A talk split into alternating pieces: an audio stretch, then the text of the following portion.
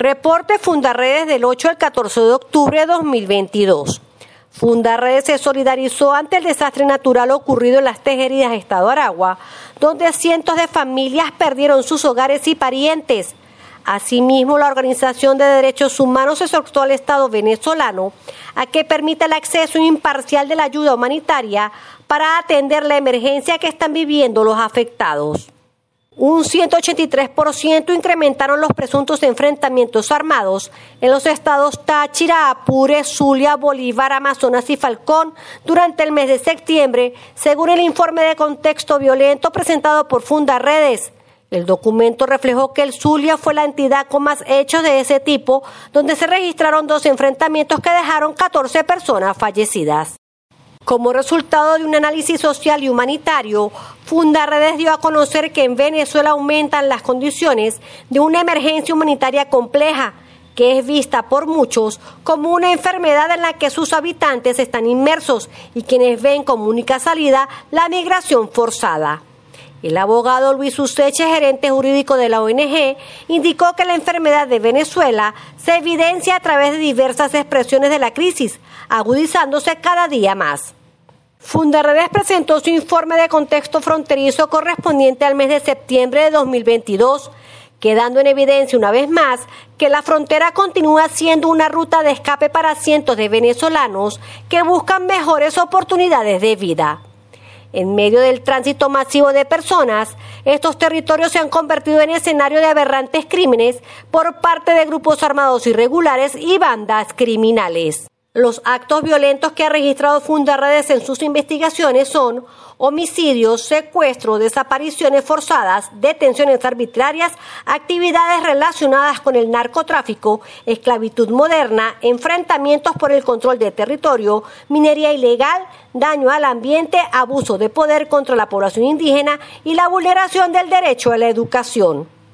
Un grupo de estudiantes de la Universidad de los Andes, ULA, realizó una jornada de protesta para visibilizar la situación de las universidades venezolanas afectadas por los recortes presupuestarios. La crisis generada por la aplicación del instructivo de la UNAPRE y la falta de planes de salud afecta a todo el personal universitario, repercutiendo en la formación de los estudiantes ante las precarias condiciones en las que se encuentran las instalaciones de la Unidad Educativa Estatal Nuestra Señora del Perpetuo Socorro, ubicada en la avenida cuatricentenaria de la ciudad de San Cristóbal, Estado Táchira, representantes y docentes de la institución tomaron la iniciativa de arreglar ciertas áreas. Filtraciones en techos, baños en mal estado, lavamanos sin grifos y falta de electricidad son algunos de los daños de la escuela dependiente de la Dirección de Educación del Estado Táchira, la cual recibió el 3 de octubre pasado alrededor de 60% de estudiantes. Los ciudadanos de Altagracia de Orituco en el estado Guárico vienen denunciando reiteradamente el robo de ganado y detenciones arbitrarias tras la operación Trueno llevada a cabo por cuerpos de seguridad del estado.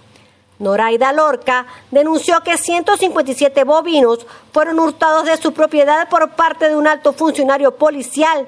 También expuso que su esposo lleva cuatro meses detenido arbitrariamente. La afectada no es la única persona que se encuentra en esta situación, pues han sido innumerables los casos de atropellos por parte de las autoridades. Entre aguas servidas viven los habitantes de la calle 6 con carrera 8 del sector comercial de la Concordia del municipio San Cristóbal, debido al desbordamiento de una quebrada que ocasionó la rotura de las tuberías y alcantarillado metálico. Los residentes de la zona y trabajadores de locales comerciales se encuentran expuestos desde hace seis años a la contaminación generada por esta situación, que ha sido denunciada en reiteradas oportunidades sin recibir respuesta por parte de las autoridades competentes.